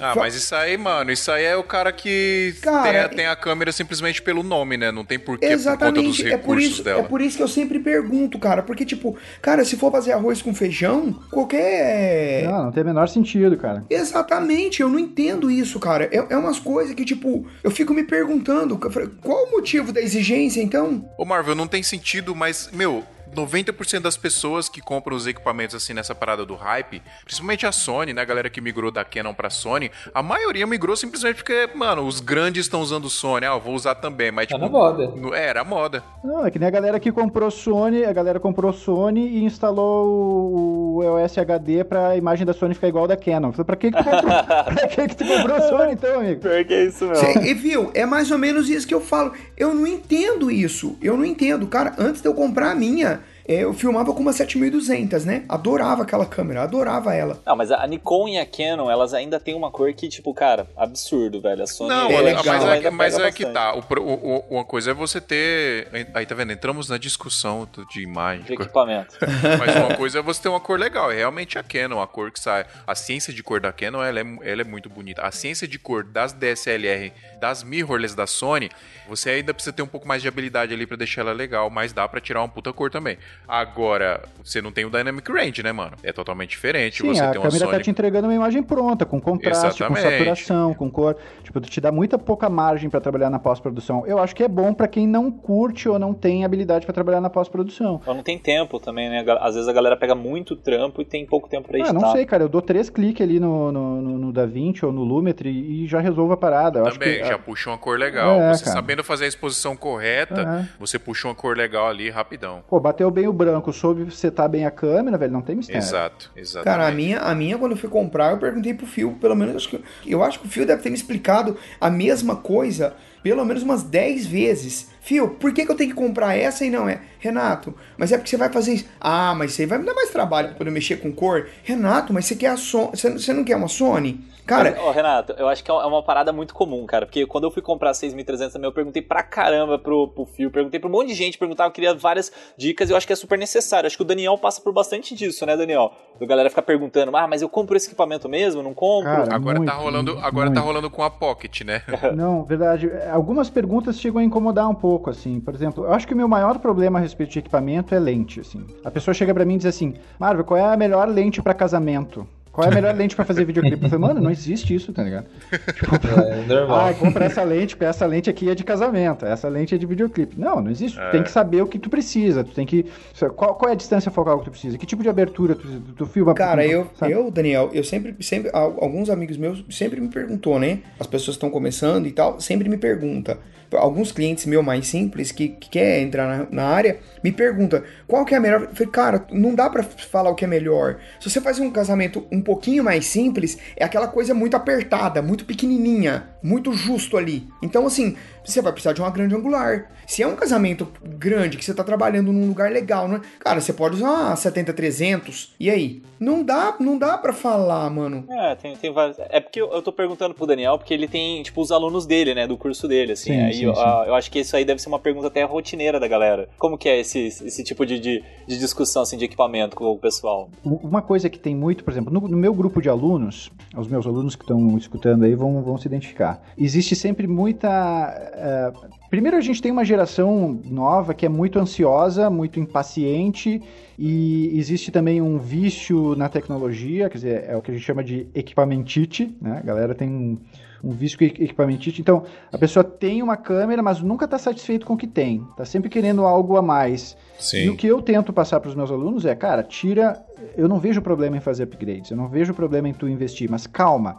Tira o melhor da tua câmera, ganha dinheiro, velho. Isso aqui não é brinquedo, isso aqui não é hobby. Isso é trampo, velho. Isso aqui tem que gerar lucro, tem que te trazer grana, tem que pagar os teus boletos, velho. Então calma. Aprimora a tua técnica, te desenvolve como, como profissional, tira o melhor possível do teu equipamento, faz com que aquele equipamento gere lucro para ti, né, de forma planejada, planilhada, o que for, para depois de, de um ano, vamos dizer, beleza, agora eu vou fazer um upgrade. Aí a gente. Investimento sempre com o pé no chão. Eu acredito nisso, pelo menos, sabe? É, eu acho que o melhor upgrade, o melhor momento para você fazer um upgrade de câmera, por exemplo, Marvel, é quando você sente falta de alguma coisa no que você tem. Exato, foi o que eu falei da, da minha 7D lá. É, eu filmei muito casamento com a T3i. Eu, eu comecei a minha carreira com a T3i e ganhei uma grana com a T3i. Eu devo muita coisa a ela. E chegou um momento que eu, eu instalei o Twixtor. Quem já usou o Twixtor no, no Faz a Premiere? câmera lenta, cara. Ô, era da Já hora. velho. usei. Eu muito. instalei o Twixtor no, no Premiere para fazer câmera lenta porque eu queria aquilo, mas a minha câmera não me entregava. Aí eu instalei aquele. é, eu esqueci o nome, cara, que era uma parada que você, você instalava na câmera que ela dava um, po- um pouquinho mais de Dynamic Range na T3i. Eu não vou lembrar o que, qual, qual que é o nome. Cinestyle? Isso, Cine, Cine Style, exatamente. Então, essas coisas começaram a me fazer falta, tá ligado? E aí, quando a Sony lançou a A7S, que vinha com log, que te dava nativamente na câmera mais Dynamic Range, vinha com 120 FPS, e aí eu falei, não, agora eu preciso fazer o upgrade, porque o que eu tenho na mão não tá mais entregando o que eu preciso. Né? Eu já suguei tudo que o meu equipamento pode me entregar e agora eu preciso fazer um upgrade pra eu ter essas coisas nativamente, pra eu não precisar ficar fazendo gambiarra, tá ligado? E aí Só explica o que é o Dynamic Range pra quem não sabe. é, a, a, a lati- é, Dynamic Range Latitude ou, ou a, é, é o contraste que a câmera capta, né? O máximo de, de- do preto absoluto ao branco absoluto que a câmera capta. Quanto mais pontos a câmera captar, mais informação de luz ali você vai ter, informação de cor, etc. E, e não de cor, porque cor já é o bitrate, né? Mas informação de contraste mesmo. E aí a imagem vai ficar mais cinematográfica, você vai ter mais possibilidades na pós, né? Maior intervalo entre o branco e o preto, como tu falou, né? Exatamente, são aí conta por ponto, né? Por exemplo, câmeras de cinema fodonas hoje te entregam 16 pontos aí de dynamic range. A Pocket agora acho que 14 pontos, as mirrorless da Sony acho que chegam a 12, 13 pontos. As Canonzinha DSLR chegava a 8 pontos chorado ali no Uns máximo. 3, 4 no máximo. Era branco, cinza, preto, acabou. Não tem meio termo, não. Não, mas tudo isso pra explicar que, tipo, o upgrade ele tem que ser feito nesse sentido, tá ligado? É como você falou, é. Como é que é a palavra aí, Marvel? Equipamentite? Equipamentite, cara. É doença grave, cara. Cara, é, é uma parada que eu, eu- Por exemplo, eu sempre tive a, a, a T3i, aí eu comprei a 6300. Aí beleza, mano, eu comprei a 6300 eu fiquei realizado, cara. O primeiro casamento que eu fiz na vida, que eu filmei em log, eu fiz uma cor top cinematográfica depois, filmei em slow motion, cara, explodia minha cabeça no, no Premiere aqui pra editar. Fora que o meu workflow, tipo, diminuiu pela metade, porque tudo que eu fazia no Twixtor, tinha que fazer todo aquele processamento de imagem. E aqui eu só mudava 20% a velocidade do vídeo, já era, né? Meu workflow né, diminuiu pela metade o tempo. Só que aí, beleza, lançou a 6400, a 6500, a 6000, enfim, começou a lançar essas câmeras aí e eu vi um monte de gente trocando, tá ligado? Não, vou trocar, vou, ah, beleza, vou trocar, não sei o que. E eu, mano, tô de boa aqui, minha câmera já entrega bonitinho, porque na minha visão, essas câmeras elas não tinham um, um upgrade, né, vamos colocar assim, que valesse o investimento de eu trocar minha câmera. Elas estavam entregando a mesma coisa que a minha câmera entregava, com alguma perfumaria a mais ali. Só que a galera tava fazendo esse upgrade, e o Renato é um de- desses, inclusive, que eu briguei com ele dele ter feito. Foi, foi. Porque não, não tem necessidade, tá ligado? Agora, qual foi o upgrade que eu fiz que aí teve essa necessidade de que a, a Sonyzinha já, já me limitou. Ela já me entregou o máximo que ela podia me entregar, que foi quando a Blackmagic lançou a Pocket agora. Eu falei, não, agora eu vou fazer um upgrade, eu vou trocar. E aí eu não troquei, né? Eu comprei, fiquei com a Sony. Vou comprar uma câmera que tem mais opções ali além do que a Sonyzinha tá me entregando. Então realmente eu vou ter, sei lá, mais possibilidades na pós, eu vou ter mais recursos ali na câmera de vídeo mesmo, né? É, eu acho que o upgrade faz sentido nesse momento.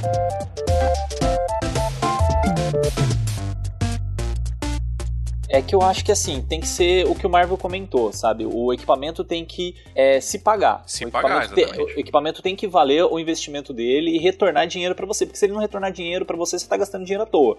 É, tem um episódio até que ele, ele fala disso, que é um episódio sobre drones, que ele fala por que, que ele não comprou um novo drone.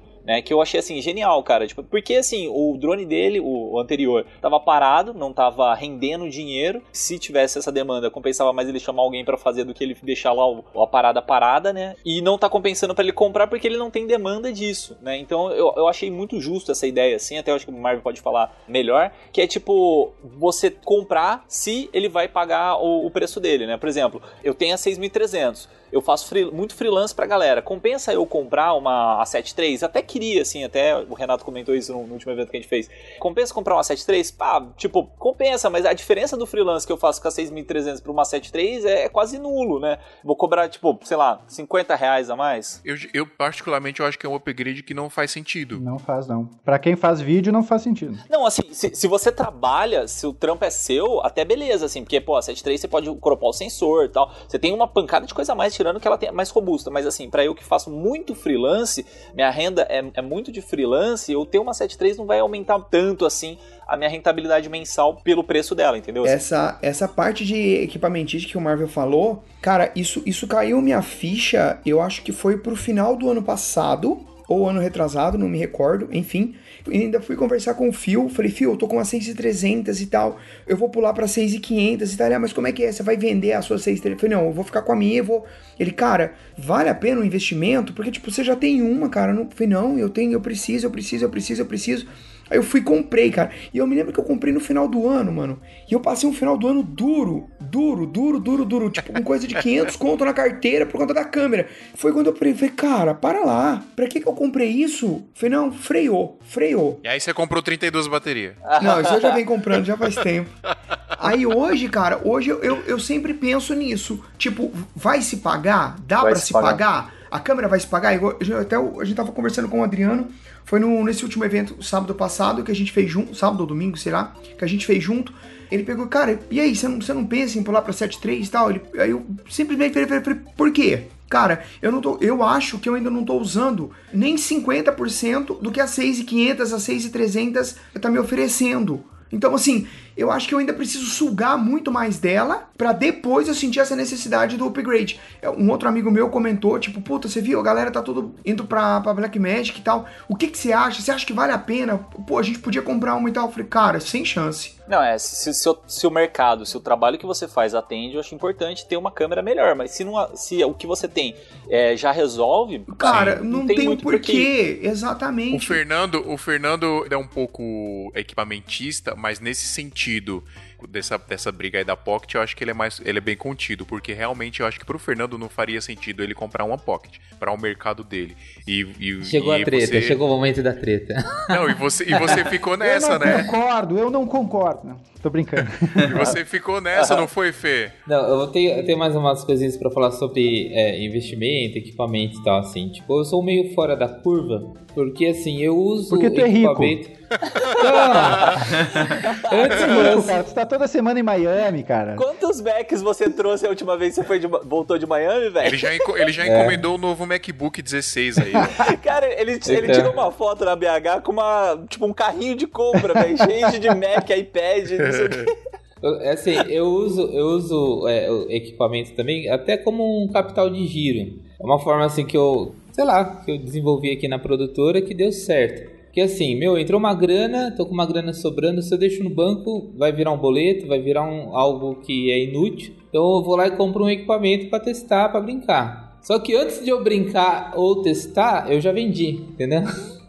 Mas é que eu acho que tem uma vantagem, Fernando, porque tu, tu compra isso fora, né? Então tu compra em dólar, né? E consegue vender aqui. Exato, é então, eu acabo pegando com preço bem bacana, dá tempo de testar. Igual, a maioria das coisas que eu vendo, tipo, eu consegui comprar mais barato por causa da condição e eu ganho dinheiro ainda em cima nessas trocas, assim, sabe? É, por exemplo, essa semana eu vendi um, o meu Filmmaker Kit lá, o Rode sem fio. Meu, eu comprei há dois, sei lá, um ano, dois anos fora, paguei um preço super bacana, o dólar tava bom. Eu vendi bem mais caro do que é, eu paguei e tava muito O mais cara que barato. comprou tá escutando, viu? É, então, mas, mas tá tipo, muito mais triste. barato do que o preço que, que é, tá sendo vendido aqui no Brasil. Por exemplo, a média de preço no Mercado Livre é dois pau e meio. Eu vendi por 1.700. E ainda ganhou dinheiro. É, com, com a conversão do dólar, eu acho que deve ter pago tipo 1.200, 1.300. Mas comprei fora. Lógico que tem o custo de viagem, tem todo o Paranauê por trás dessa compra, né? Mas esse giro, esse movimento, igual, por exemplo, tô tô precisando de grana, tem conta pra pagar, não entrou dinheiro, aí eu começo a vender equipamento. Aí eu pago as contas. Aí, sei lá, entrou grana, eu vou, vou comprando. Então, assim, é uma forma, sei lá, de movimentar a grana a- aqui da produtora. Então, muita coisa assim que eu acabo comprando, às vezes não é nem necessidade. Aliás, não, nunca é necessidade. Mas é exatamente para ter acesso para colocar no canal, para é todo esse movimento, né? Então, eu não sou talvez a melhor referência para falar se vale a pena comprar ou não vale a pena comprar, mas o que eu entendo sobre equipamento assim, com todas essas trocas que eu já fiz, é exatamente assim, ó, você tem que buscar o equipamento que te atende. Ponto. Então, vocês comentaram agora, vale a pena sair de uma 6500, 6300 para uma 73? Tipo, para mim valeu muito a pena, porque enche o saco carregar 32 baterias, enche o saco transportar 32 baterias. E hoje eu faço um evento com uma. Então, só esse conforto de, meu, eu chego aqui, ponho para carregar duas baterias e, e, e vou dormir, no outro dia eu pego, tá carregada. Se eu quiser fazer um evento, eu tenho 3 horas de autonomia para fazer. Cara, pra Só, mim. só, só fazendo um adendo assim das 32 baterias que a gente tá zoando o Renato, mas é porque ele tem três câmeras e aí normalmente ele pega evento sexta, sábado e domingo. Ele, ele não carrega durante esse final de semana. É, eu não, eu não carrego as 32. Normalmente, É. tipo, eu levo em média aí de 4 a 5 baterias por câmera. É, então, eu sempre fiz isso. Na época que eu usava é, 6300, 7S1, 7S2 e 6500, eu- na minha mochila também eu tinha mais de 20. Eu, eu sei, eu sei o- o- todo esse processo aí. Por evento era de 5 a 6 baterias. Às vezes eu fazia tipo um evento na sexta ou no sábado. Eu tinha essa, esse- exatamente esse workflow aí. É, o que, eu, o que eu não curto, Fernando, é chegar ao ponto. Tipo, você chega. Eu não sei. Eu, meu- meus casamentos normalmente termina, vamos colocar aí uma média de duas até umas 4, 5 horas da manhã, que é mais ou menos o horário que eu chego em casa. O que eu não curto é, tipo, chegar morto do jeito que eu chego, mano. Saber que eu tenho que acordar no domingo cedo pra fazer Pra- o casamento É. e ter que estar acordando, tipo. é, colocar o celular pra despertar a cada duas horas pra poder fazer aquela a troca de bateria nos carregadores, entendeu? Por isso que eu já comprei. Faz sentido, Renato, faz sentido. Você você tá perdoado. Mas é exatamente, eu, eu- eu passei exatamente por isso e esse foi exatamente o motivo da minha atualização para 7.3. E hoje eu acho isso fantástico. Para você ter uma ideia, eu tenho uma mochila que está com duas 7.3 e quatro baterias e eu tenho uma outra mochila que está com umas 6.500 e deve ter umas 10, 12 baterias da, da 6.500. E agora que saiu essa 6.600, eu não vejo a hora de trocar. Eu sei que tipo, é muita grana pelo que ela oferece, mas só pelo conforto de eu traduzir isso em uma, uma bateria só para resolver o evento já valeu para mim, entendeu? Então, assim, é- esse lance é- é- eu acho que é o motivo da atualização, assim. Mas sabe o que, que é também, pessoal? É, eu até fiz uma brincadeira esses dias, falando na- lá na live do, do Instagram, que quando a gente é guri, né, pr- compra o primeiro, primeiro carro, aí compra um, um Chevette. Aí compra um Chevette, aí mete umas rodas, mete um som. Por que, que não guarda essa grana e compra um, um carro melhor, né? Segura um pouco a onda, segura a ansiedade e compra um carro melhor. E eu acho que eh, o que eu quero dizer é o seguinte: o raciocínio que vocês estão colocando agora é, o, é um raciocínio de quem já está maduro no mercado, que é tipo, eu tenho 32 baterias? Tenho, mas porque é necessário. Isso agiliza, faz com que eu ganhe dinheiro, agiliza meu tempo, né? Então, assim, é- é, eu tenho porque é necessário. O problema de quem está começando é que nem sabe o que, que precisa direito. É. E aí se entrega a comprar coisas que não precisam. Foi o problema que eu tive. E o fio, na época, ainda vinha e, e chamava atenção, porque assim, Eu e o Phil, quando eu, realmente montei a produtora e falei, não, é isso que eu vou fazer pra minha vida, é isso que eu quero. Então, assim, o Phil sempre foi uma pessoa assim que eu, que eu me espelhei muito. Então, tudo que eu ia, dúvida que eu tinha. Depois eu mando que- os boletos aí pra você tá me elogiando aí. Exatamente, exatamente. Eu acho que, eu acho que foi uns dois ou três anos que eu. Uns dois anos, né, Phil? Que eu acho que eu fiquei assim. Cara, eu não tinha uma semana que eu não falava com o Phil. Aí chegava um ponto que eu falei, cara, pra que, que você vai fazer isso, cara? Larga de ser burro, você vai gastar dinheiro. Eu falei, cara, mas eu acho que eu preciso. Cara, mas você não sabe nem usar o que você tem, pra que, que você vai comprar mais? E tal. Então, assim, o, o, o, que você falou, Marvel, eu acho assim, é, é bem cabível. Então, assim, quem, quem tá começando, eu acho que a ideia é essa. Mas, mano, posso falar? Eu acho que, mano, a gente vai passar por isso, velho. Os caras vão passar por isso, não tem jeito. Os caras que É- estão é- começando. É, com o tempo, é com a prática, com a Isso é experiência.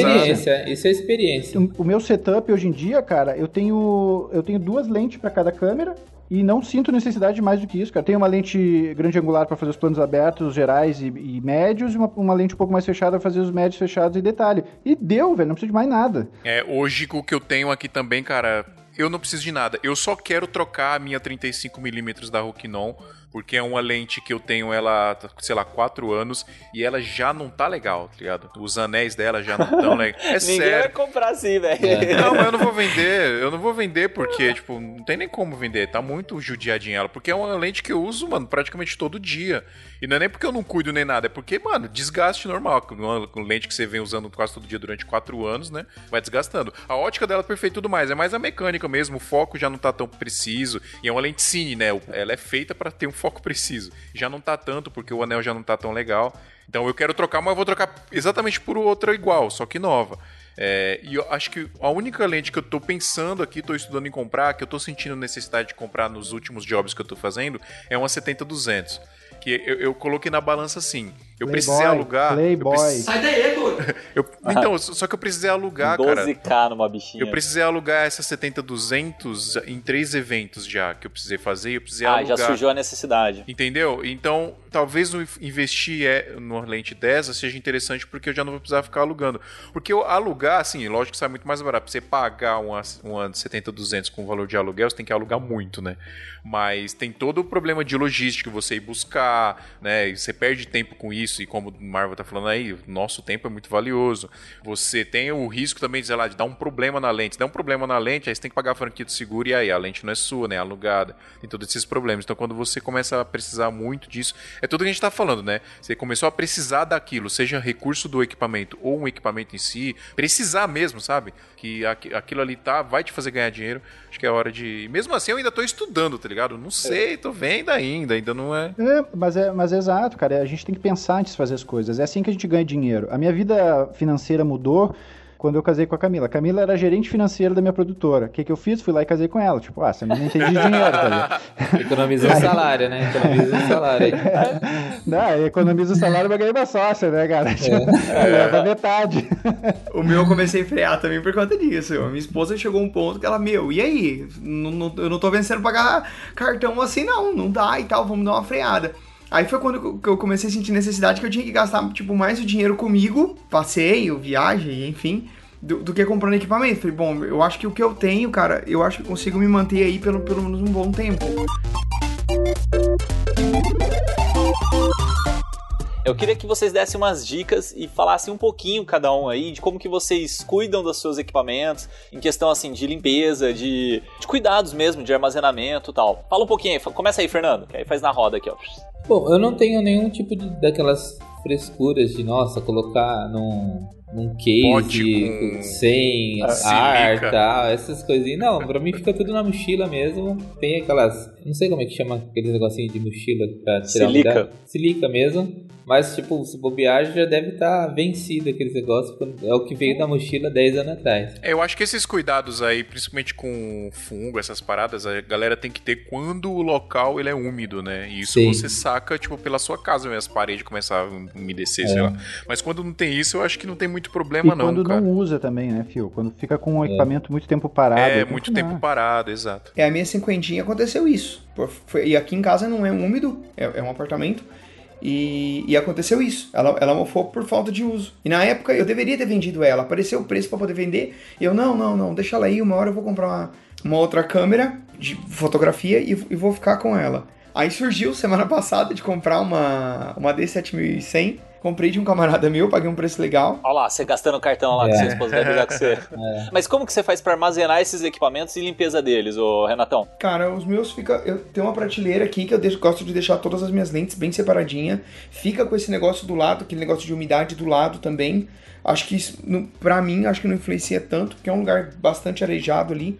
É, a parte da limpeza, sim, sou eu, eu. eu sou muito chato com isso, eu gosto de estar fazendo. Até que você- essa semana você comentou comigo sobre o kit de limpeza lá, que tu não me mandou o link ainda. Ah, é verdade. Mas eu tenho, eu tenho os kitzinhos que eu, eu mesmo gosto de estar limpando. Eu, eu limpo em casa. Mas não tenho também estufa.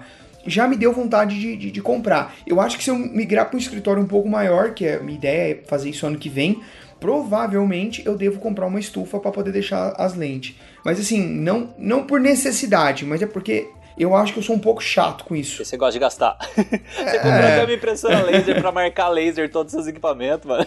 É, os meus, meus equipamentos são todos, todos a laser. Por isso que eu te falei, muita gente virou pra mim e comenta, tipo, pô, mas você não pensa em vender? Você não- Cara, não. Eu- a minha lente, quando eu compro, eu compro pra mim. Quando eu vou vender, a- a- surge a ideia de vender, o cara me pergunta, ah, quanto que é a lente? Ah, é 2, 3 mil, sei lá. Quanto que é a lente? 3 mil. Pô, mas com 3,5 preço eu compro nova. uma nova. Então, eu falei, meu amigo, então comprou uma nova. A minha custa 3. Vai lá. Tá é, vai lá. A minha não é, eu não é, de- não é lente de negócio. É, eu, eu não compro, eu não compro equipamento pensando em vender isso jamais, mas eu sempre guardo a caixa bonitinho, porque num eventual Eu também, upgrade eu aí eu, também. eu precisar vender, tá, tá certinho. Eu já compro, às vezes, já com, com, com o comprador já garantido. Pensando em revender. Ô, Fio, e você? Como que você faz pra, pra Cara, armazenar não, aí? eu sou igual eu sou igual o Fernando, eu não tenho, eu deixo tudo dentro da case mesmo. Como aqui, graças a Deus, a gente tá com muito trabalho, assim, a gente não tá parando praticamente, então, cara, não fica parado. As coisas ficam paradas, as baterias ficam paradas pra carregar aqui só. Mandei fazer um armário um armário grande com a parte de baixo assim. Eu vou até tirar foto pra gente colocar no post. A parte de baixo eu coloco tripé, essas paradas, e a parte de cima tá um monte de tomada pra carregar as baterias e eu coloco os equipamentos em cima assim. Mas é tipo assim, raramente fica organizado isso, porque tá sempre entrando e saindo toda hora. Então eu, não, eu não, nunca tive problema com fungo, essas coisas. Eu limpo a lente quando eu vou usar, então eu tenho um kitzinho de limpeza sempre que eu vou usar. Tirei da case, vou, vou encaixar na câmera, eu dou uma limpadinha ali, tá? Antes de encaixar. Mas basicamente é isso, não faço muito mais do que isso, não. Show. E você, Marvel? Ah, cara, eu tinha. Eu tenho, na realidade, um kit de limpeza das AIS que eu acho muito bacana, assim, tem bem completinho, tem tudo. Até a toalhinha, o paninho que vem, assim, é. Ah, o negócio tem muita qualidade mesmo, assim. E eu faço a manutenção de tudo com pincel, paninho, eh, liquidinho, aqueles para limpar lente. Eu deixo tudo, tento deixar sempre tudo limpo, mas eu não também não, não tenho cuidado de guardar em caixa anti-umidade, nem nada disso. Eu deixo tudo na prateleira ou às vezes fica na, na mochila também. Mas eu procuro fazer pelo menos uma vez por semana uma manutenção em tudo, assim. Ou quando chega do job também. É, mas é isso, cara. Não tem muito apego, assim, nem muito muito cuidado, assim. Eu vejo que tem gente que é super cheio de naviora com equipamento. Não tenho muito, não. Show. Mas meu equipamento é tudo inteirinho, cara. Tipo, meus equipamentos são muito. Eu cuido muito essa questão de, pô, não deixar cair, não estragar, tarará, né? Mas eu só não sou cri-cri demais, assim. Mas eu cuido muito bem do meu equipamento, cara. Tenho muito. dou muito valor pro meu equipamento. Ah, eu, eu sou assim, tipo, pra limpeza de equipamento eu sou muito chato. Tanto que uma vez o, o filme perguntou lá é, se dava pra limpar o sensor da, da 6300 com algodão, né? Com Eita, pô. cotonete, né? Aí eu quase xinguei ele. Falei, mano, não faz isso, não, não sei. Aí ele, ah, já limpei, resolveu. É. Porque, tipo assim, eu sou muito crica com isso. Então, tipo, eu compro aqueles pincelzinhos no AliExpress, que eu compro uma pancada, assim. Aqueles pincéis de limpeza. Tem. Também tem na Brasil Box pra receber mais rápido. E, cara, tipo, aqueles pincéisinhos é um molhado que você passa nele. Tem, acho que é álcool isopropílico com alguma substância. E o outro é seco, pra você limpar o sensor logo em seguida. Então, assim, a 60D dificilmente eu limpava, porque o sensorzinho dela fecha, né? A cortina fecha quando a câmera desliga. Mas a 6300 fica exposto direto. Então, assim, é, cada 3, 3 meses eu passo lá um, um pincelzinho pra tirar o, excesso de, de sujeira. É, pra poeira, eu comprei aquele, aqueles sopradores. Fuki-fuki. É, os fuki-fuki, é. É, tem até em, em casa de maquiagem, cara, assim, não é tão caro também. Esses fuki-fuki aí, você tipo assopra na, dentro da câmera, né, com, sem a lente, né, tirando a baioneta, você assopra lá ele tira já o- a maior quantidade de pó de dentro dela. Lembrando que é sempre ela de cima pra baixo, né? Vira o sensor pra baixo. É, o sensor pra baixo, porque ó, você vai soprar a poeira, a poeira tem que cair na gravidade, né, cair pro chão. É, então eu tenho essa paradinha assim que direto. Gravidade também não existe, que a Terra é plana. O... Ah, é verdade, eu não tinha esquecido disso. e aí as lentes, eu tenho aquelas flanelinhas de televisão, sabe? Que normalmente vem na televisão. Eu guardo essas flanelinhas sempre, assim, pra, tipo, limpar a, a lente e tal, né? Eu E- tenho uma caneta, eu tenho uma caneta que uma ponta é um, tipo uma vassourinha e a outra ponta É, é, um, um tecidinho assim. Ah, é. É, Essa aí é boa também, eu tenho Cara, essa eu daí. tenho 15 dessa daí, cara. Meu Deus, Renan. Mas resolve, ajuda bastante. Sim. E, e, tipo assim, é, eu tenho um potinho de álcool isopropílico, né? Isopropílico por quê? Ele evapora na hora e não deixa resíduo nenhum, né? O etílico que a gente usa na cozinha e tal, não sei o que, ele deixa resíduo, então não é legal usar ele. Aí eu tenho um potinho de isopropílico que eu uso direto, cara, assim, tanto... Sabe aquelas marcas brancas na, na borrachinha da lente? Que é, é o sal da nossa mão, né? A gente soa, aí o sal do suor, né? Tem, tem sal, esse sal vai secando e vai ficando aqueles, aquelas marquinhas brancas na borrachinha. Cara, pega uma, uma flanelinha, esfrega aquele lá com, com álcool isopropílico, sai tudo. A galera falou que tem um óleozinho que tira, mas sei lá, pra mim isso aí funciona. E eu acho que é isso aí. Pra guardar eu coloco, tipo, na mochila mesmo, né? Mas, tipo assim, eu deixo a mochila meio que aberta, porque aquelas minha mochilinha pequenininha, né? Bolsinha. E coloco numa uma estante, assim, tipo, também assim, bem arejada, porque a galera fala de fungo, eu nunca tive, né? Mas eu tento evitar deixando bem arejada as paradas. Show de bola.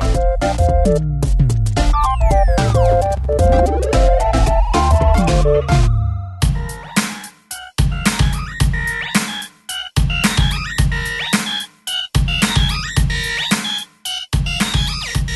muito obrigado. Daniel Marvel, muito obrigado por ter aceitado aqui depois de milhões de pedidos. Ah, que absurdo isso, cara, que absurdo. Tem que voltar mais, voltar mais. Valeu, cara, muito obrigado aí. Fiquei muito feliz com o convite. Quando quiserem, só chamar. Ô, falando nisso, cara, é, divulga aí o seu curso pra galera. Pô, então, pessoal, eu tenho um curso chamado Filmmaker Pro, é um curso que aborda todo o as etapas do processo de produção audiovisual e ele é pautado em cima de- dos quase 20 anos que eu tenho de mercado, aí, trabalhando no mercado de produção audiovisual. Então eu fiz um balanço na hora de, de separar o conteúdo que eu ia utilizar para desenvolver o curso. Eu fiz um balanço ali de tudo que funcionou, de tudo que eu acredito que fez diferença na minha carreira, uma diferença positiva, eu coloquei no curso. Então passa por tudo, desde as questões comerciais, posicionamento de mercado, estratégias comerciais, estratégias de marketing, prospecção de clientes, até questões criatividade, roteiro, storytelling, direção, enfim, é um curso bem completo. Tem um, um bônus da Camila de gestão de negócio também, que é bem legal, para ensinar a galera a administrar o seu negócio, que é fundamental para a gente efetivamente ganhar dinheiro produzindo vídeo, né? Então, desde saber fazer um orçamento direito até planilhas de controle financeiro. Então, tudo. E as planilhas também todas disponibilizadas no curso. Show de bola. A, a última turma do ano acabou, então a próxima turma agora é só em, só em 2020. Mas fiquem ligados, li- sigam o Daniel Marvel lá no Instagram. Arroba eu, Daniel Marvel, só, só Arroba lá. eu, Daniel Marvel. Tem live todo dia lá também, cara. E Estão lá no, no post do site do, do, do episódio, lá em santamandisoto.com.br, galera. Todo o Instagram aqui do Fernando também, do Renatinho também vai estar lá, do Adriano também, o meu também. Tá tudo lá. Galera, muito obrigado por esse episódio. Valeu, Fernando. Valeu, Renato. Muito obrigado, Daniel Marvel. Valeu, pessoal. Adriano, um beijo para você na sua testa. E até semana que vem, galera. Falou. Uou! Valeu. Falou, galerinha. Foi um abraço, foi um prazer estar todo mundo Foi um aí. abraço. Foi um abraço. Foi um Um abraço. abraço.